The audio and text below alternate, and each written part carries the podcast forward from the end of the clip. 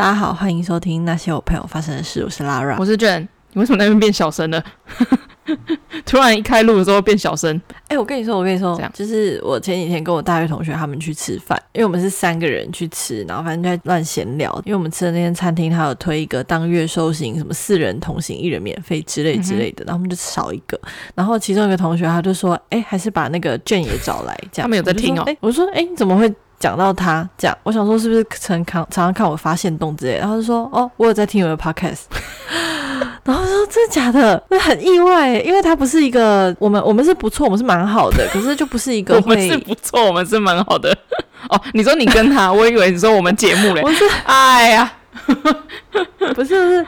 我是说，我跟他自作多情啊，我蛮好的。我们不是那种就是每天会闲聊的紧密好。嗯、如果我的交友圈是超长跑道的话，就是他大概在二三道左右。什么意思？这样？我我很很里面啊，越外面的道次就是离中心越远啊。那你本人在哪一道？不，我本人就是中心啊，哦、中间那块绿色的草坪。哦、这样突然很不要脸。就是他讲这件事情，我很意外，因为就是我没有想到，就是平常这样，你知道，随便分享一下，居然有同学真的会去听。他就说，就是他有在听，可是他都只有开车的时候听，骑、嗯、摩托车的时候不会，就是 for 开车的时候会这样。然后他就说，听起来就是你朋友感觉，就是说你就说感觉蛮有趣的、啊，就是下次可以揪他一起吃饭。好奇我长怎样吧？我说，哦，好啊，嗯，他不会好奇长相，他单纯就是觉得，哦，好啊，一起吃饭啊，哦，好啊，就是他主要是那个四人同行一人免费。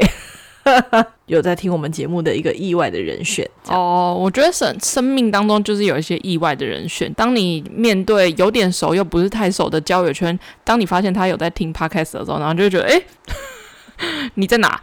就是跟他也不会到不熟，对，就是那种你觉得他应该没有在关注你这个 part。对对对，就是应该是说，我觉得他会知道我有在做这件事情，但是不一定会点开他。那就很像今天，假设我有个大学同学他在做 podcast，我也不会去点开他，但我可能知道，只要他有开车，就是他都他几乎都会听。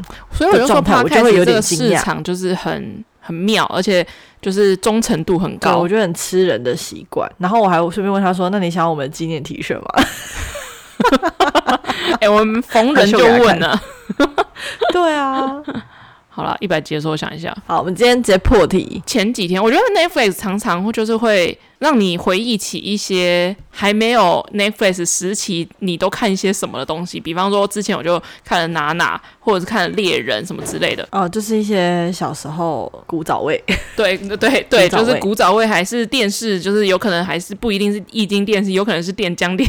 电视那个时代的东西，对对对对对。然后最近应该大家看 Netflix 应该也蛮常被推到的，就是《全员逃跑中》，是日本韩国的吗？是日本啊！你不知道《全员逃走中》？全员，哎，他具体是在干嘛？不是因为我现在只要看到那种逃走，我先跟大家说明一下，就是目前就是我家的猫非常之吵，所以这一集可能背景音都会有一些猫叫声。我觉得我应该是有看过，只是因为近年太多这种奔跑的综艺节目，所以我觉得我可能有点记忆错置。真的假的？如果他在电视上播过，那我觉得我肯定应该是有。一定看过啦，一定看过啊！我觉得他是 Running Man 的爸爸。我知道了，我现在 我现在看到他的那个简介，我知道他是什么了。我应该不用说明《全员逃走中》应该是什么样的一个节目吧？反正就是日本的一个类似大逃杀的，就是一群猎人，然后追参赛者，然后他们会可能会在一个蛮大的一个场合，可能是游乐园的晚上，然后其中会有一些任务，可能你如果去做一些任务，猎人可能就不会变多，或者是。每秒的奖金会 double 这样子，解释好烂。就是你中途你可以选择要不要自首，然后你如果自首的话，你就可以立刻得到当下的累积的奖金。然后他每秒，哎，总共跑好像跑跑两百分，每秒一万日币。因为 Netflix 最近就上了一个《全员逃走中》，算是一集，然后我就觉得，哎，嗯，很久没有看《全员逃走中》了。以前在未来日本台拍演的时候，几乎我每次看到我都会停下来看，就很想知道到底是谁获胜获得那个奖。然后他每一次都在不同的场景，故事主轴都不一样，可能都是同一群猎人，然后不同的参赛者。可是有时候可能在游乐园，然后有时候可能在什么百货公司什么之类的。对，我现在也有点忘记，但是总之就是蛮蛮刺激的。然后我为什么会看就是 Netflix 上线的那个《全员逃走中》，就是因为里面有 Shiny 的名号哦。然后我想说，哦，哦，难得有一个就是我认识的人，就是毕竟我已经很久没有看日本综艺了，就是想说，哎，看一下，哎，虽然我不爆雷，但是大家可以为了名号看一看。就因为其他日本明星我都不知道谁谁是谁，我就唯一知道就是敏豪。可是我觉得，嗯，对，就再度看，除了画质变得比较清晰之外，也变得很 Netflix 出资的，所以整个排场变得非常大。就是他有从就是陆海空投降，就是猎人这样。哇，对。然后猎人还是飞得飙快，然后都穿西装这样子，然后戴那个墨镜，对，戴着墨镜，然后跟那个墨镜旁边一定要有摄影机，就保镖一样。然后这次的场景是在一个游乐园里面，然后那个游乐园看看似是蛮大的。总之我看完之后就是觉得倍感非常的怀念，回忆杀的第第三弹吧。当你丢出这个。就是这个主题的时候，就讲到说要聊一些小时候，就是回忆杀系列，就是小时候那个综艺节目。嗯，然后我那天就是骑车回家，我在想说小时候的综艺节目，我就先想台湾的嘛，然后第一个想到的叫《旗开得胜》。我不知道为什么，欸、我今天基本上一个台湾的都不会讲出来，因为我就觉得台湾的应该大家就知道的都是那些，就康熙来了啊，国王国王帮帮忙啊之类的。我们要聊国外的吗？台湾的部分就留给你讲。呃，我我的回忆目目前都在日本综艺节目 啊，可是我对日本综艺节目可能不一定到很完整，或者是韩国综艺节目，韩国有一些就是长青还是现在还在线啊？没有没有没有，韩国有一些还已经没有了。但是我非常怀念的一些，就是刚开始入韩流的时候，不一定喜欢，但是有看的。因为日本的我都是依靠日本台，我也是啊，而且是转到才会看，我不会特地看。我也是啊，我也是啊。可是可是每次转到，哎、哦，他有时候还会重播，哎，因为他可能某一某几集特别的收视特别好，他大重播，我还就还是会重看呢。好哦，好，我要说就是全员全员逃走中是一个，然后就是你随时转到，你都会停下来继续把它看完的那一种，而任何时刻切进去都可以看，都可以看得下去。然后它还有另外一个翻版是全员大风吹，你记得吗？我知道，全员大风吹就是要找椅子哦，那个椅子也是超有趣。我记得有一个场景是不是场景，就是有一个地方是可能国小，就是一个校园，然后所有的来宾都是穿学生制服，然后他们就在那个、没有猎人，但是他们就是变大风吹，就顾名思义要找到正确的椅子，就是那个正确的椅子不一定是长得像王位一样，就是有可能是非常非常简单的一个椅子这样子，然后他们。也要就是不断不断的破关去找椅子，然后你才你看那个节目才知道，原来世界上椅子到底有多少。就他们可能会把椅子放在就游泳池的正中央，然后在游泳池。我超喜我超喜欢全员大风吹，我觉得那真的是笑爆，超赞！而且有些椅子是你一坐上去，然后就可以就会飞出去这样子。对，而且有些椅子，比如说它会在游泳池中间放，就游泳池里面放一张透明的椅子，对，对，根本就看不到。对，你还要你还要去到水里面坐，我超喜欢全员大风吹，我觉得超好笑。然后或是有些椅子它可能是在墙上，对对，然后就是你要想办法坐上去，你就要想。想办法坐在那上面，就是一定要屁股贴着，对，超级好笑。任何时刻就都会有椅子，我超爱的。我要回去看，把《全员大风吹》抓一集来看，很经典。然后我记得好像好像好像有竹林里面，然后它是镜子做成的椅子，哦、就它整个都是镜子的，就是 看不出来这样。《全员大风吹》很经典，好赞好赞。全员系列我大概就讲到这个。嗯、然后日本的节目的话，嗯、我觉得媲美。就是如果我韩国节目里面我深爱《无限挑战》的话，日本的综艺节目我深爱的节目就是《男女纠察队》。我刚刚就要想说《男女纠察队》，我超爱《男女纠纠察队》的。男女纠察队真的假的？我甚至连就是后来就是长大，天 啊天啊，好好有年代感。我连后来我记得我们看的时间时机点大概都是高中左右。我看的更早，我可能国中就有在看，因为我家人会看。国中你那个应该是恋爱巴士的时期吧？没有没有，国中就有男女纠察队啊，因为我都记得，他就大概在晚上十点播，对，他都很晚，晚上十点大概是一个家长会希望你去睡觉的时间点，我印象很深刻，就是因为我家人会在那时候买夜市的宵夜回来吃。嗯。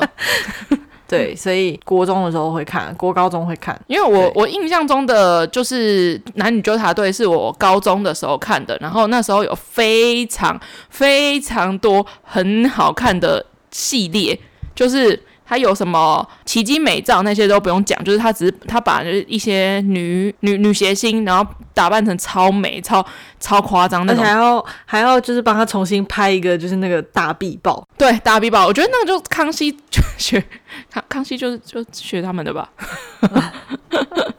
然后还有，我觉得这些都还好，就是还有还有什么男谐星的奇迹美照之类的，就都还好。我觉得最好看最好看的就是整人系列，就是那时候的整人。我都觉得那个都没有本，一定没有塞好，但是场面都超大，就是整个系列都超大。我不知道你有没有看，就是有一个，就是他们有一个很常整的艺人，叫做狩野音效。我知道，哎、欸，我那一个系列不知道重看了不知道多少次、欸，哎，你现在叫我回去看，我应该还是很喜欢。我超级爱看，我必须说，我到现在。我会在那个 YouTube 上面，这是我个人一个就是小怪癖，就是我会在 YouTube 上面搜寻日本整人。好，我先讲那个狩野英孝，我觉得现在有一些可能。就是新世代可能不会知道，就是狩野英孝是一个男女纠察队很常整的一个艺人，然后他是一个非常自恋的一个男明星，他也算是被男女纠察队整过蛮多次的人。就算整过那么多次，你看他被整的时候，你还是觉得他不是演的，真的还是受骗。我记得最大最大的一个气话就是，呃，朝日电视台五十周年庆的时候。然后他们就给那个男女纠察队的主持人策划一个就是很大的企划，然后来庆祝朝日电视台五十周年庆这样子。然后他们就决定让狩野英孝圆一个明星梦，开一场演唱会，开一场演唱会，然后让他自，因为狩野英孝是一个，就是他有在自己做歌，可是他做歌的都很拔辣的那一种，就是根本就不会有人想要听他的歌的那种系列。他们就。利用一个经纪公司还是就是唱片公司，然后寄信给狩野英孝，然后说有一个女艺人要跟他一起合作，然后要让跟他一起出专辑，然后他还给狩野英孝一个新的艺名，就是 Fifty A。嗯，他那时候跟他讲说，他的 Fifty A 这个艺名的来源是就是五，好像在日文的那个意思里面就是有一种 Go 的意思，就跟 Go 的音是一样，五十 T A 嘛。T A 的话，他们是给他是 Top Artist 的那个缩写，然后他就心满意足的就接受，就觉得哦，这个名字很棒很棒。但是其实五十 T A 是五十，然后 T V Asahi 的样子，就是朝日电视台的缩写。从就是从他。跟艺人接洽，总总之他们的惩罚就是要办一场演唱会就对了。反正他们就是要透过整狩野音效来完成这一个超级巨大的一个企划，而且为时我记得超过好像半年，还是就超级久。就是最后最后的话，就是一场演唱会。然后我记得最后在演唱会最精彩那一瞬间，他才发现他被整了。中间那些过程，就是包括他他们还就是让他在饭店里面就是闭关写歌，还真的让他写歌哦。然后，但是闭关的过程就是就是很像楚门的世界，就是有超级多的摄影机在，就是对着他。我记得那时候还有一个超尴尬的状况是，狩野英孝在写歌的时候边看 A 片边写歌。然后那时候就是因为他们都会拍一些女艺人在那个就是摄影棚里面看。这一段时间，狩野狩野英孝到底做了哪些事情？然后每个女艺人都是哇，好信！他怎么会就是边看 A 片呢？原来这首歌是他边看 A 片写出来的。最最最精彩的那个地方，就是他在演唱会的时候，就男女纠察队有一个非常经典的桥段，我觉得也是被各大就是综艺节目广为复制的一个特色，就是。当整人节目要怎么样达到最高潮，让那个人很惊讶，知道自己被整，就是地洞。而且我记得他那个就是在演唱会中间掉下去地洞的那个场面，就是重播了十次，就从各个对他们都会，他们都会 repeat，而且还会。就是放慢，会 slow motion，就是所有有任何角度都会让你看到，就是从前从后从不知道从哪里，所有地方都会重播一次。我发现那一集是来台湾拍的，欸，诶，啊，它是一个跨海整人企划，欸。你说掉进地洞，那是那是在台湾拍的，那个演唱会在台湾拍哦。对，我看到一篇就是。真的是很很旧的新闻，二零一六年的新闻。他说，男女纠察队就是那个小纯跟那个这两个主持人，他说他们上个月中悄悄来台录影，实行超大型的跨海整人计划，是吗？就是对，所以他是骗他来台湾办演唱会，然后为了不要让他起疑心，他们还大阵仗的跑来台湾设局。他们是用 Facebook 号召上百名粉丝。来担任演唱会临时演员，所以这个应该是在我们高中的时候哦。哈，对，Facebook，好可惜哦。他们在 Facebook 号召很多粉丝来当演唱会的临时演员，然后去为他接机。那那些粉丝都知道，就是这是一场整人节目，但是大家都非常的有默契，没有拆穿这件事情。对，而且他们观众手上都还有那些什么应援扇子啊，那些扇子都是制作单位手工准备，当天发给大家的。对对，还有手灯跟毛巾。而且我记得还有一个蛮好笑，因为他们会把就是你被整的细，超级超级细节藏在。一些就是你好像有可能会发现，但也不一定会发现的地方。我记得那时候在就是揭露的时候，就他掉进地洞里面的时候，然后就是小纯跟那个就是田村亮就出现，然后他就说才意识到自己被整，然后他就说你们怎么在这里之类的。然后后来他就把他拉上来之后，然后就访问啊，就就说：“难道你没有发现这是一场就是整人计划吗？什么什么之类的。”然后他就说：“谁会发现？谁？而且维持超级久，我记得至少半年左右。”然后他就说：“你看一下你的那个衣服的那个领子。”然后。然后他就在衣服的领子，就是好像有一个魔鬼章还是什么贴片的地方，然后上面就是写说什么，就是我记得好像是写什么朝日电视台什么什么五十年庆这样子，生日快乐之类的。我记得我以前看他被整的时候，我就觉得他脾气真的是很好哎。对啊，就是被整那么多次，而且我觉得那个被整是掉地洞啊，不然就是什么被面粉撒到之类会被泼水，就是那种其实很丑，然后就这样被放出来。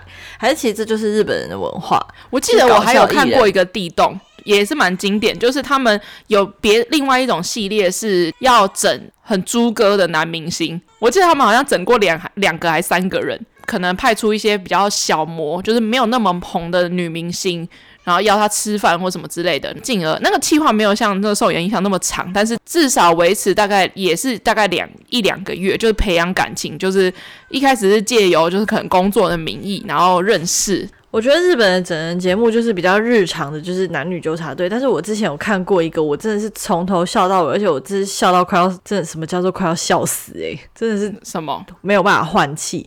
有一个叫做日本整人节目大赏，哦，我知道，那就是一些小小小把戏，它就是小的小把戏，然后它叫日本整人大赏，然后它都只会在。过年的时候播，它只有过年的时候会播。然后因为我以前都不知道，我就是有一年过年，我就是我高中同学那时候就来我家，然后我们就吃饭吃一吃，然后看到那个，哇塞，笑到不行。哎、欸，过年都很长，就我每次都是那时候都是在过年，就是看这种系列啊，男女纠察队什么五小时特辑这种，你知道过年就是一个很无聊的时时光，然后就一直狂看，那你就要对很赞。哦，日本节目还有很多啊，还有那个男女纠察队，我最喜欢的就是那个系列。然后哦，还我讲那个地洞，还有就是他要整那个很猪哥的男明星，猪哥的男明星都会跟就是女艺人就是互传简讯，但是那个简讯全部都是小纯传的。然后小纯还手就是他有时候同时会整好几个男明星，然后他手上会带好几只不同的电话，哦、他会有好几只手机，然后他而且他都不会传错人，我觉得超厉害。对，而且而且他都会切换语气，重点是他怎么挑。挑人，他让一排女明星就是在同一个时间，然后就会开有点像记者会一样的地方，然后让一排就是那种小模，就是想看谁的手机先响，然后谁最看起来最上钩，然后他就在十个里面选出就是最快回复讯息的 的男明星，然后就选两三个出来，然后就整他们。那那些猪哥男明星都不是跟漂亮的女艺人一起传讯息，都是跟小纯一起传的。我那时候觉得他很厉害的一个点，就是他如果就是同时跟两个人传的话，他会语气完全不一样。对，然后他会记得自己讲过什么，我觉得超强。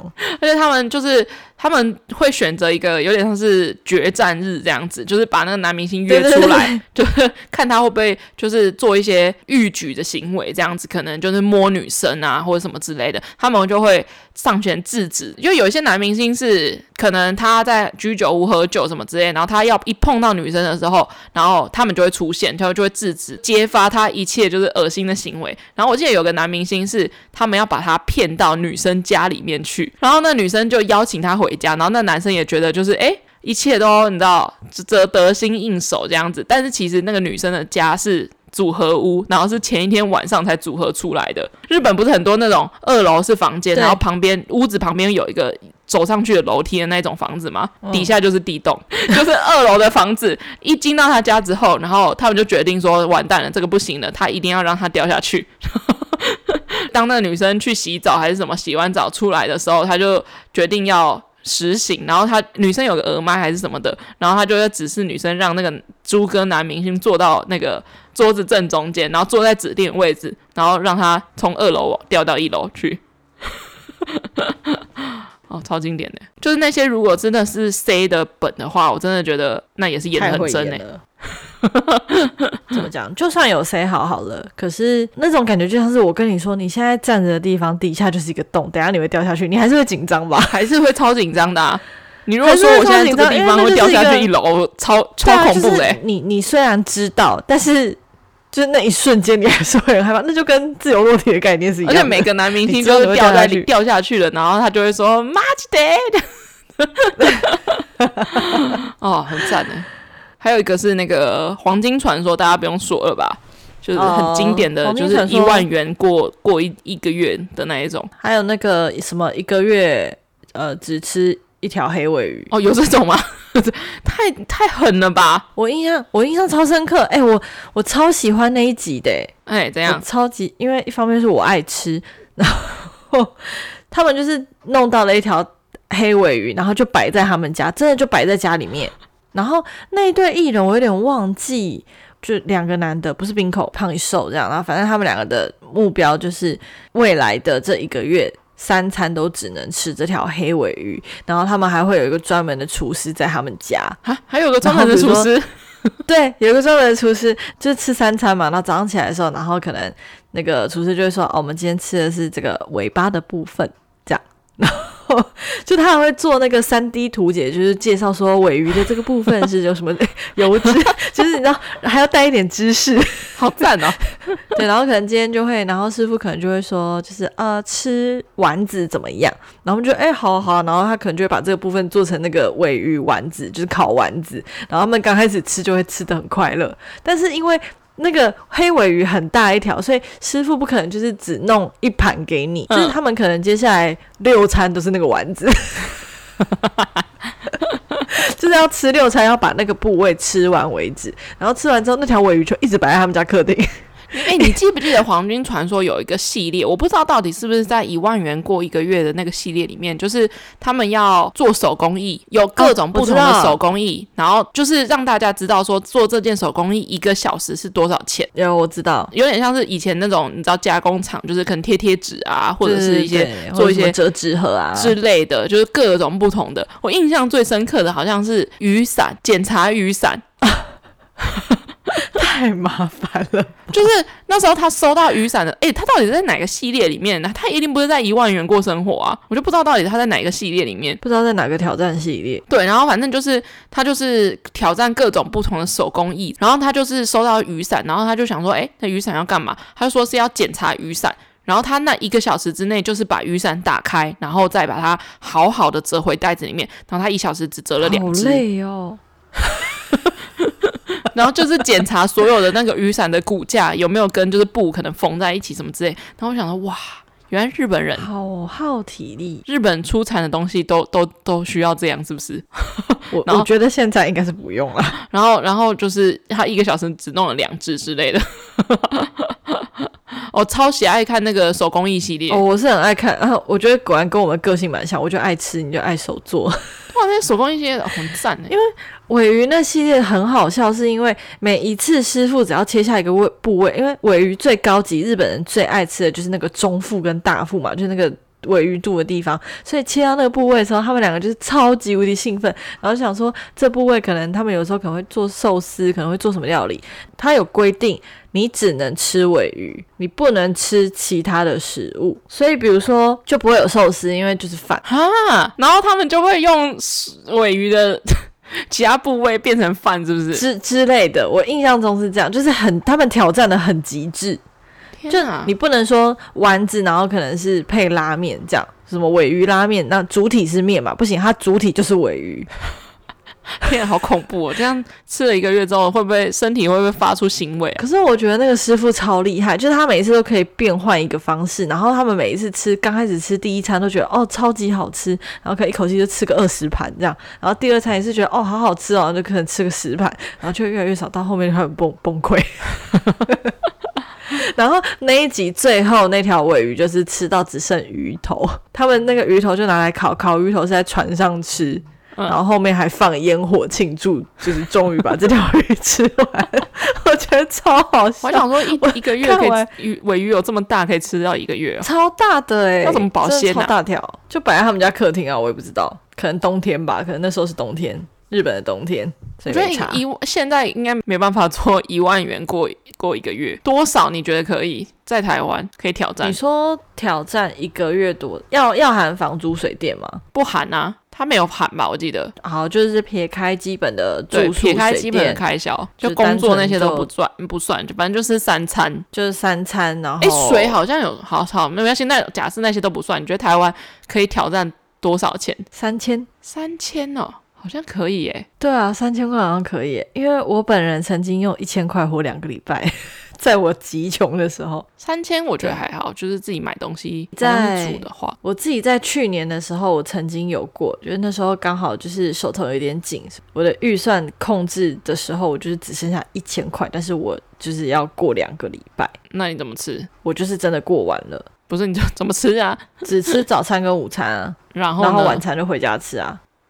啊，就没有这个选项，就没有回家吃没？我就说他们就是要吃三餐啊，晚餐就有一些妈妈准备的面条，你你根本不在挑战范围里面，好不好？没有，我是说我那时候这样子实行成功，所以我觉得三千块在台湾是可以的。哦，还好吧，一个月三十天，你一天吃一百块，还好吧？你试试看啊，我我办不到啊，我现在办我干嘛？我现在我干嘛？我干嘛委屈我自己？我很累，我也是，我也是蛮累的。好啦，黄金传说我觉得算应该大家都。可是因为我我试过，我我算过，就是因为像比如说，比如说我是老师嘛，然后我们学校早餐店，我们学校附近的早餐店真的很便宜。我们学校附近的早餐店便宜到，它现在还在一个蘑菇面三十五块，怎么便宜啊？是真的很便宜。我今天看到的时候，我还有点吓到，我说嗯，三十五，我知道它很便宜，但是就是有点吓到。但你能忍住不喝饮料吗？手摇我现在 OK，我现在其实不太喝手摇，但是早餐店的饮料就是真的还是所谓的不太喝，是一个月都可以不要喝吗？可以，哦，这么这么这么节制哦。对，我现在可以一整个月不喝手摇，但是前提是早餐有喝到饮料。我觉得我觉得手摇跟那个早餐店的饮料比起来，可能早餐店的饮料比较重要，就是早餐店饮料很难戒，不觉得吗？我我没有在吃早餐的啊。哦，好吧，我都十一点上班，我哪来吃早餐？可以早餐就点一个汉堡，然后就是早餐、午餐一起吃啊，然后剩下的钱就吃晚餐，这样一天一百块，还好吧？百块你吃得了晚餐？现在可以吃得了晚餐吗？可能就是买一个什么啊？可能买一个永和豆浆的饭手捏饭团。哎、欸，我觉得如果要省钱，很适合吃永和豆浆，因为又便宜，然后又吃得饱，虽然会很胖。没有，没有要挑战这件事情。好好，就这样，完全没有要挑战。所以日本就这样吗？日本还有哦，还有一个应该蛮也蛮经典的《恋爱巴士》啊，《恋爱巴士》我好像比较没有看，我知道，但是我比较没有看，因为我觉得《恋爱巴士》很难让人入坑，一段时间一段时间就是不一样的人，所以你如果中间落掉几集没有看的话，你就发现哎，又有新人加入，哎，又有人走掉这样子。《恋爱巴士》我就没有什么特别的印象，但是我记得《恋爱巴士》算是蛮早期，就是有在背包客一样的那种。旅行节目，哎、欸，我真不知道到底他们从哪里把巴士运出去，还是在别就是贴上他们巴士的那个就是照片这样子，算是比较旧期的恋爱实境节目。但我没有那么那么那那么特别爱恋爱实境节目，因为我不太喜欢看素人很多的节目。还有那个我不知道你们看过，还有那个啊，就是生很多小孩的，生很多小孩的。你说我忘记那个节目叫什么了，反正就是他会去访问一些就是。房子没有很大，但是他们生八到八到十个小孩的那种。哦，我知道，我知道，我看过，我看过。哦，很经典节目了。而且我超级喜欢他们会去追踪过了多久，然后又去追踪，就是这些人到底发生什么事情这样子。日本还有一个节目，我以前很喜欢看，不过长大之后就是还有点为人诟病，就是《全能住宅改造王》。哦，哎，我没有那么迷那个节目，哎，我还蛮爱的，可能。就是我小时候蛮喜欢那种什么收纳之类，什么生活智慧王那种，潮男王爷到你家，对对对对对，我很很着。哎、欸，那也是一个回忆杀节目哎，现在小孩知道吗？现在小孩不知道了。那个也是我们没有那么大的时候看的啊。我记得是我小学，可是我超级爱看《生活智慧王》，超爱。我现在脑中里第一个想到的那个智慧王，就是拿那个保特瓶，然后把只把蛋黄分离。我想到的是，你可以用两个十块钱硬币把塑胶袋打开。为什么？有一些饼干或是零食的包装，就是一般侧边不是会有一个缺口吗？嗯嗯嗯嗯，你就撕那缺口嘛。可是有一些它是没有做那缺口的，然后他就说你就是拿两个十块钱一正一反，然后就是一夹它就开了。我就啊，好神奇哟！这样一定是这样吗？一定是哦，真的假的？你就把那个袋子夹在两个十块钱中间，其实就是只要硬币就可以啦，就是用摩擦力把它磨开。哦，可是我小时候，我小时候爱生活，这种爱到我就想说，我发现了宇宙秘密的那种感觉，超爱。可是我后来才知道，生活智慧网里面很多东西，因为他们都是说什么观众投稿，然后你知道小朋友就会相信，我是小朋友啊，小朋友就会相信说，哦，真的观众就是都会寄这些方法给他们。事实上，那些方法就是都是日本综艺节目教的。哦，我突然想到，就是那个。动手玩创意，以前哦超爱看动手玩创意的，白胶水，对，就是白胶水，白胶水达人，可以做出任何任何东西。但后来发现，长大之后发现，也不是长大，就小时候跟着做那个很难。你要胶水一样，你要一层一层等它干呢，而且你要用超多。你有跟着做过？我没有，超多卫生纸的。对，因为要用很多卫生纸，我一定会被揍。根本就我觉得超难做。然后，但是我最爱最爱看就是它最后面。每一集的最后面都会有一个，他就是拿不同的道具，什么油漆桶啊，或者什么斧头啊，什么之类的，然后在地上弄超大创作，对不对？对，弄一个超大的创作，然后你要你要放很远才看得出来，哦，原来是一幅蒙娜丽莎之类的。我超喜欢那个，我觉得那超厉害的，我也觉得超厉害的。哦，我超爱看那个节目。他会随便拿一些杂物，然后在地上乱摆，然后你完全不知道他在干嘛。可是，一远看就觉得哇，很强哎、欸！对，哦，真的很强。我觉得动手玩创意应该是很多人童年的回忆吧？应该是啊，就是一定要听那个很烂的中文配音版。对 对，还有什么？还我回到日本综艺节目。好。还有一个是那个哦，日本综艺节目真的是很爱把那个把那个名字取很长。我还蛮爱看大胃王系列的。你说真根吗？对。然后真根他后来生完小孩之后就发福嘛。哦，真的吗？我知道，你知道真根为什么他是大胃王吗？为什么？我觉得他们综艺节目很有趣，他们会告诉你原因，就是他们有带他去拍 X 光。嗯，因为他的胃跟肠子中间不是有一个门吗？生理学上就是那个那个叫什么门，我有点忘记了。然后反正就是。它中间是没有那个门的，所以它吃东西那个东西是会直接掉到它肠子的。哈哈，听起来很伤心，所以它才可以吃那么多。所以它其实就是消化很不好哦，就是它才可以吃那么多还那么瘦这样。没关系，他后来生完小孩之后，日本还有什么综艺节目啊？啊，有一个我忘记它的名字的。什么？他是那个发现世界什么？好惊奇！什么发现世界秘境？就是我要讲的就是这个宜居世界秘境，日本人好吃惊。我要讲的不是这个，你要讲的不是这个，我要讲的不是这个，我要讲的是他们是一支探险队，然后他们会去无人岛上，然后寻找一些什么地底人。真的吗？可是我长大之后，我觉得那个应该是谁的？可是小时候看就真的觉得吓爆哎、欸、哎、欸！我要讲的是那个，就是他们去寻找，就是到世界。我知道这住在世界各地的日本人啊，对，就是嫁过去。我要讲的是那个那个节目很冷门，我有点忘记。就是他们会去到，可能就是今天就是搭船，然后去到某一个岛，然后就直接着陆，然后着陆之后就开始研究说这个地方有没有人住，然后会是什么样的人，然后或者是会去，或是去一些岛上面，然后就是传说中这边有什么东西这样，然后可能就会去山洞里面就看到说，哎，有吃过的骨头，然后判断说这边。长大之后当然就知道说是 setting 的，可是哦，可是我觉得他拍的真的是，他拍的真的很真。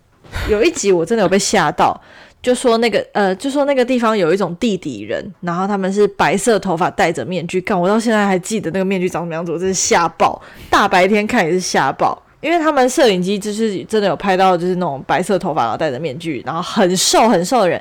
我觉得很诡异的是，他拍的那个画面真的不是人类。人类不可能瘦，我会觉得人类不会瘦到那个地步。可是他就是那个画面，然后他们在奔跑，就吓爆，从此不敢看。我要讲那个移居世界秘境，那个我印象很深刻，但是他那个没有我，因为我好像看过蛮多集，而且我算是蛮后呃蛮近期又找出来看，就是可能去年还是前年，我又有把它找出来看个几集这样子。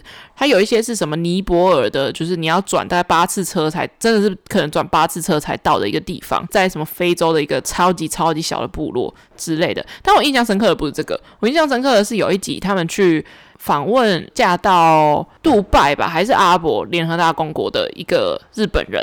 然后他家就是金碧辉煌，门前还有那种回车弯的那一种，嗯、超大。然后他就跟着那个主妇，然后就说：“哎、欸，老公怎么样？怎么样？什么之类的。”然后就访问他。他那一天他要去买菜，然后他就跟着那个主妇一起去买菜。然后就到一个百货公司里面，我不知道到底之前有没有分享过这，就是我看这个片段，那个百货公司就超级大，就是那个已经不是什么购物中心，台湾百货公司的等级，就是他的百货公司是可以叫那个。那个高尔夫球车的，就 在百货公司里面，然后它每一层有不同的主题，就是可能这一层是日本周或者是什么之类，反正就是那种主题式的。你可以就是叫车在百货公司里面，他会送你到哪个柜位这样子，他就带着那个记者，就是一直一直走，一直走，一直走这样子，然后走走走走超级久。他就说我要去去买一个东西，然后就是在一个非常角落的地方。然后他就在一个超级小的门走进去，字幕就打说到底是什么地方，就是这么神奇之类的。我之前是不是有讲过这个故事？好像有，你要不要猜猜看它是什么东西隐藏在一个超级小的地方？你直接公布答案好了。他要去买猪肉，嗯，就是他是一个伊斯兰教国家。哦，我想起来了，我想起来了。然后就是在一个百货公司的一个，就是它的入口还有写说什么禁止就是伊斯兰教人入内之类的。然后就是在一个非常非常角落的一个地方，然后他就进去，然后买猪肉，然后想哇，这真的是一个宗教影响生活的一个非常典型的一个例子，诶。有，我想起来你有讲过。对，然后我想说哇，如果是台湾的话，就是到底怎样的情况会被外外界的人震惊？我印象最深刻就是这个片段，然后加上他家就是非常的金碧辉煌这样子。日本，我记得他们好像也会去一些那种超级有钱人的家庭，我也蛮爱看那个的，但有点忘记那种节目。对，我觉得他们就是很很会找人。日本就到这吗？我觉得这一整集都要聊日本啊。日本我还有很多嘞，因为有一段时间都在迷日本。搞屁呀、啊！就是回忆杀的。好啦，有别的啊，有有韩国的啊。哦、台湾台湾的我印象最深刻的是那个十字路口，就是、哦、就是食物接龙去夜市，对，我觉得那超好玩，而且他们真的会玩一整天。食物接龙还有还有那个你要去哪里？你要去哪里？哦，超爱看你要去哪里的，很猛哎、欸。对啊，可是其实说真的，台湾太小了。对，可是其实我觉得现在随便一个 YouTuber 把这些梗重新拿出来玩，我觉得还是会红。这真的，你要去哪里？我觉得都蛮就就蛮蛮好玩的。你要去哪里？真的，而且我觉得那个最厉害的是，那个路人都会讲出一些很惊人的答案。对，就是 就真的，比如说你在逛个夜市，然后你就问他说：“你要，比如说我们好，我们现在在罗东夜市，好，你要去哪里？”然后他可能就会说：“呃，苗栗。”对，他说：“How how come 是那里？就是怎么会？”然后，然后就会崩溃。你不是应该要去个什么什么宜兰车站之类的？没有，他只或者去花莲都够远了，然后他直接去一个就是完全不同方向的地方，我觉得超好笑。哎、欸，我觉得那个食物接龙超困难的耶，食物接龙真的很难。而且我记得我们，其实我觉得那时候很红，就是因为全家人都会坐在那边一起想，可以接什么，就是到底可以接什么？还是我们现在来玩，看可以接几个？现在吗？好啊，对啊，看我们可以接几个、啊。反正明反正明天不用上班，这节目太无聊。而且他们还要再就是还要再吃到，然后接下去，而且他们会有一个解答，就是你一定要接回那个字，哎，哦，对对对，他会最终有一个什么东西，然后要接回去。大肠面线好了，我们的解答是大肠面线。好，我们解答是大肠面线，然后我们从现在开始就是好，我们我们看接几个才会接到。我们之后约吃饭就用这种方式，什么意思？就比如说现在接到三明治，那我们下次就是吃三明治。然后吃完三明治，想说志志可以吃什么？我们我们现在来玩，我们现在来玩。至少我们看炙烧鲑鱼，然后就去吃炙烧鲑鱼。我们看我们多久才会接回大 大肠面线？那第一个要是什么？第一个我先好了，意大利面。意大利面嘛？好，那我们下次见面要吃意大利面。我们我先写起来，看我们几个才会接到面就面包啊，面包包，好幼稚哦，在干嘛？我看我们接几个才会接到大肠面线啊？对啊。包新粉圆圆圆家牛肉面，圆家牛肉面是什么？就是某一家牛肉面，那个袁世凯的袁，又回到面了啦。哎、欸，真的哎，面疙瘩。哦，好啊，搭搭太难了吧？太难就是要玩啊，要不然呢？可以谐音吗？怎样怎样？打场面线哦？不是。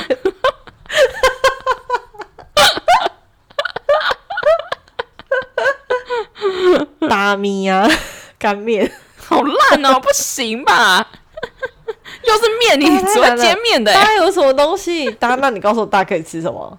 大，大是极致啊！大不谐音，没有在玩谐音，谁跟你玩谐音的？大还有什么破音字啊？大是一个动词，大火车，面疙瘩太难，很想想回大肠面线哎，可恶！我们没有玩，你知道下面的听众他们都心里很痒。如果他是面疙瘩，那就可以了。我觉得就只能选那种招招牌名有“搭”这个字的。哇，超难呢，超难啊！这到尽头了，完了，我们一局就没了。我来找搭食物，看看出现什么？搭搭火车、搭捷运就能到，好烂哦！这什么？好了，不玩了。啊！我很想想到，可恶！哎、欸，我一查面疙瘩的“打”，然后空格食物，第一个就出现食物的接龙。我觉得台湾的综艺节目如果要十字路口跟你要去哪里，还有就是那个吧，我猜啊，我猜，我猜，我猜，我猜，猜。Oh. 可是那个节目，我觉得我比较少看，是因为他在我年纪比较小的时候，而且猜都很晚播。我记得好像都十一点，对啊，还是十点，就是真的很晚。然后，但他们都会找到一些，就是会要你猜说，哎，谁的职业可能是假的，什么这真的假不了。三个人里面有一个，对对对，这三个人里面可能有一个人是真的。然后还有什么？如果是访谈型，就是很常青的，就是完全娱乐跟那个娱乐百分百。还有一个就是要藏在藏在民众的家里面，然后如果。他们进去一个人的家里面，然后可能他就有一些表弟表妹，然后就是要藏在家里面。然后如果你可能两个小时之内不被，一个小时之内不被发现的话，你就可以拿到奖金。然后都会藏在一些非常巧妙的地方。没有看过这个？还有一个是那个没有，还有一个是那个少年特工队，就是五五六六最红的时候，就是就是游戏节目吧。康熙来了多经典，这就不用说了。我觉得康熙真的是我们这一代人 这么幽默的其中一个原因哎。我是不敢讲我自己幽默啦，哦，我是觉得我蛮幽默的，但是个人觉得我个性上，因为其实我个性本身个性是内向的，但是个人觉得我后来变得比较好笑，跟就是会一些抛接梗很流利，真的是深受小 S 的影响。我觉得他反应真的太快，很厉害。但是说真的，小 S 的新节目你有看吗？没有。我不知道哎、欸，我觉得那种他过了就是过了，他就经典就没有办法被取代。就像他们两个，如果现在再开康熙，我都觉得我不一定会看。没有，我觉得他们就算再开康熙，就是我觉得那些来宾都不是我们想看的了。哦，对对对，我觉得来宾也是啦，我不熟的人，对不熟的人，就算有熟的人，什么王思佳啊，或者是一些什么。可是我觉得他们就跟以前不一样，我也这么觉得。我觉得王思佳跟以前差很多。我觉得王思佳还好，我反而觉得小 S 才差的蛮多的。就是有有一些来宾，我觉得他们不好，可是我觉得就是跟以前那个形象就是差有点多，所以我就觉得也没有很想看。我可能唯一还会想看，我觉得我如果现在唯一还会想看，应该就是大嫂团吧，就是小珍啊、佩珍、Melody 那个我必看。哦，如果他们愿意再上，我觉得我一定会看，因为我觉得真的太好笑。还有一个节目也很经典，不过我觉得我们小时候可能未必会那么爱看《全民大闷锅》哦。全民要大闷锅，我个人是蛮爱的呢。哦，真的吗？你蛮爱的吗？对，可是我可是闷锅有时候你如果不知道它的梗的话，就就就不是很能理解。可是我有朋友是非常非常爱闷锅，对，因为你要有在关注时事，你才可以懂他们的梗。像最近的新闻就是团团圆圆，就是团团过世了，他们就可能会扮成团团圆圆这样。对对对，之类的。我觉得他们很厉害的是，他们真是模仿谁都微 模仿的惟妙惟肖，也没有好吧，也没也没有，会吗？我觉得蛮厉害的啊。他们有好像有分配一些怎么样分配，就是可能长比较帅的角色，或者是脸比较小的角色，或者胖的角色、瘦的角色、矮的角色之类的。我觉得最好笑的是以前曾经有一集，就是那个任贤齐上节目，因为就有人说九孔跟任贤齐长得很像，然后那一集就是九孔模仿任贤齐，然后任贤齐人在现场，他就模仿九孔。任贤齐跟九孔哪有像啊？就你可以回放，我觉得很好笑。我记得他们模仿，我最喜欢他们模仿的是那个北韩的主播，横膈膜以上胸腔，横膈膜以上腹腔。天啊，好老，我要哭了。而且他们以前摄影棚那些道具很可爱，就那个大电锅。天啊，我讲我一定要把横膈膜以上胸腔给剪掉。哦，还有 circus 哎，circus 这真的好旧哦，我天哪！这种真的很旧啊！现在小孩知道 Kid 是 Circus 的一员吗？他们知道 Circus 这个团体吗？他原本是一个很疯狂的笑脸男哦。他们不是算蛮算算近期，还就是还有出了一首歌嘛？不是不是最不是最近啊，就是 Circus 蛮后期，什么利息嘞怕下回那个啊！天啊，好旧，我要哭了。可是我记得小时候就是看他们，就觉得他们真的超大胆。就裸奔嘛，裸奔少年不是吗？就从裸奔少年就是还有那个啊，炸狗大便啊，哦，那是炸狗大便、牛大便吧之类的。分手擂台好经典。分手来说真的我没有在没有看过哎，我知道有一个雨伞雨伞怪还是什么的，后面真的太 C 了。嗯，然后超级星光大道选秀节目，选秀节目我不爱。非常不爱，我很爱，我不喜欢看素人很多的节目。我是很喜欢，我那时候是超级偶像跟星光大道一起看，但是到后面就没有再看了。大家都是这样。我觉得那个时期的星光大道，星光大道我好像一直看到三班还是四班，三班。那你还算蛮前面的啊。对，然后超级偶像就是看两届，只有第一届是很认真看，第二届就比较还好。我觉得对我来讲是音乐上面的启发。就是我真的因为这两个节目听了非常，在我国中的时候暴风听了非常多，就是中英文的老歌哦。对，我觉得就是就是真的是老到可能我在放的时候，我家人会吓到，想说你一个小孩怎么会听这个歌？然后就觉得啊，现在的音乐啊，算了，不要不要随便讲这种话，经典就是无法被超越啊。对我们来讲，他们可能他们久了之后，可能也会变成经典吧，就是他们那个时代的经典啊，可能吧，可能吧。对啊，现在太多太现在太多经典都是抖音歌啊，可能对他们来讲，对对我们爸爸妈妈来讲，他我他也觉得我们在听抖音歌吧，可能吧，可能爸妈小时候看我们，就是可能以前爸妈听我们那个周杰伦也是这样想，没想到啊就是不知道在唱什么东西啊。好哦，最近有看什么剧吗？推东西啊？哦好，诶，我其实。就是我最近就是看那个《全员逃走中》，哎，我一口气把它总共四集，一个晚上看完三集，然后哦，很赞，真的你可以去看，真的疗愈，很刺激这样子，然后就追人这样子。但是我最近看了一部，不知道该不该推，应该算是我少数会看的偏鬼怪类的影剧《鬼入侵》，它是一部美剧，它在讲说有一家人就是入住了，呃，买了一栋房子，然后那个房子里面就是。蛮多很灵异之类的事情发生，听起来非常普遍的一个剧情。他一家是五个小孩，然后跟爸爸妈妈这样子。但是我觉得结局算蛮温馨，他没有什么真，没有出现太多鬼怪类的东西。他就是有点在讲说，就是那些你内心有害怕，那些害怕的东西才会出现在你眼前这样子。嗯，他们住进那一个房子里面之后，那个家庭的妈妈也变成有点，他会一直做梦。然后分不清楚梦跟现实的差距，看到最后就有点像是类似像全面启动的那个里奥纳多的老婆的那个感觉，最后分不清楚梦跟现实，然后就是一直觉得他要跳下去才会醒过来。普普普普不算特别推，但是我觉得大家可以去看鬼怪灵异类的话。就是它整部片色调偏灰暗。你最近有看什么吗？我最近在看一部叫《命定之人》哦，哎、欸，我很喜欢那个男主角，那男主角很帅。对，男主角很帅，金英光。但是我有一点要弃剧哦，真的。他是在讲一个 APP 啊，还是什么的？他其实就在讲那个看到第二集前面，然后因为那个 YouTube 就是你知道演算法就跳出那个就是什么三十分钟。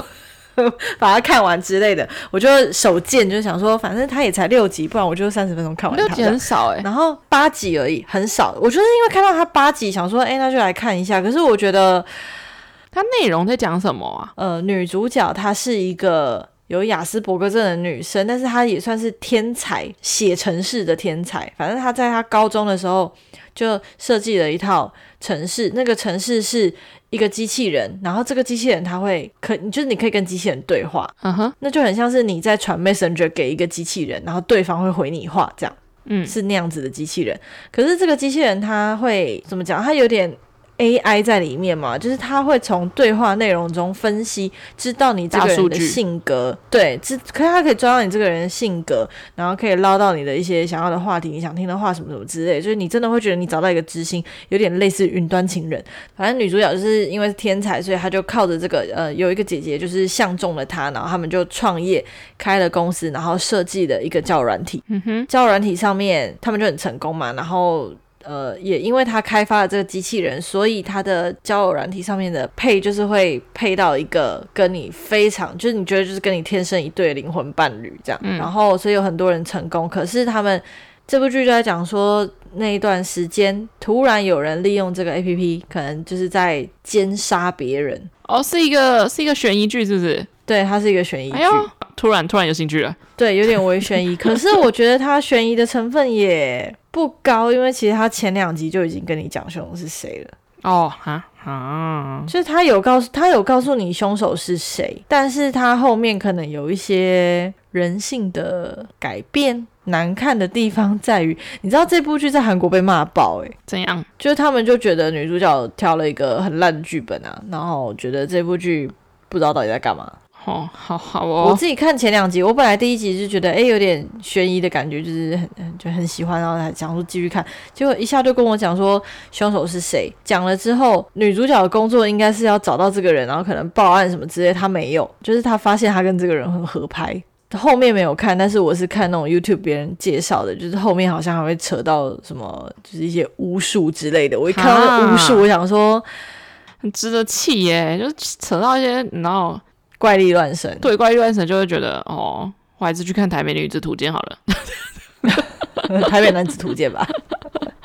不过我最近有在看一部，就是这两天刚追，还没有看完，他还在 on 档的是那个《明星经纪人生存记》。那是那是剧吗？它是剧啊，它是剧啊。哦，我觉得它就有一点点像那个啦，制作人们哦，okay、只是它是经纪人们的感觉，就是有半，它有点半真实，然后半。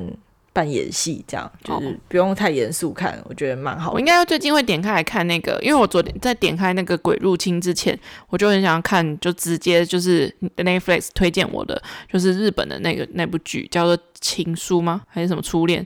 哦，初恋吧，初应该是叫初恋，因为我一直以为是因为我一直很想要看那一部电影，应该是《情书》吧。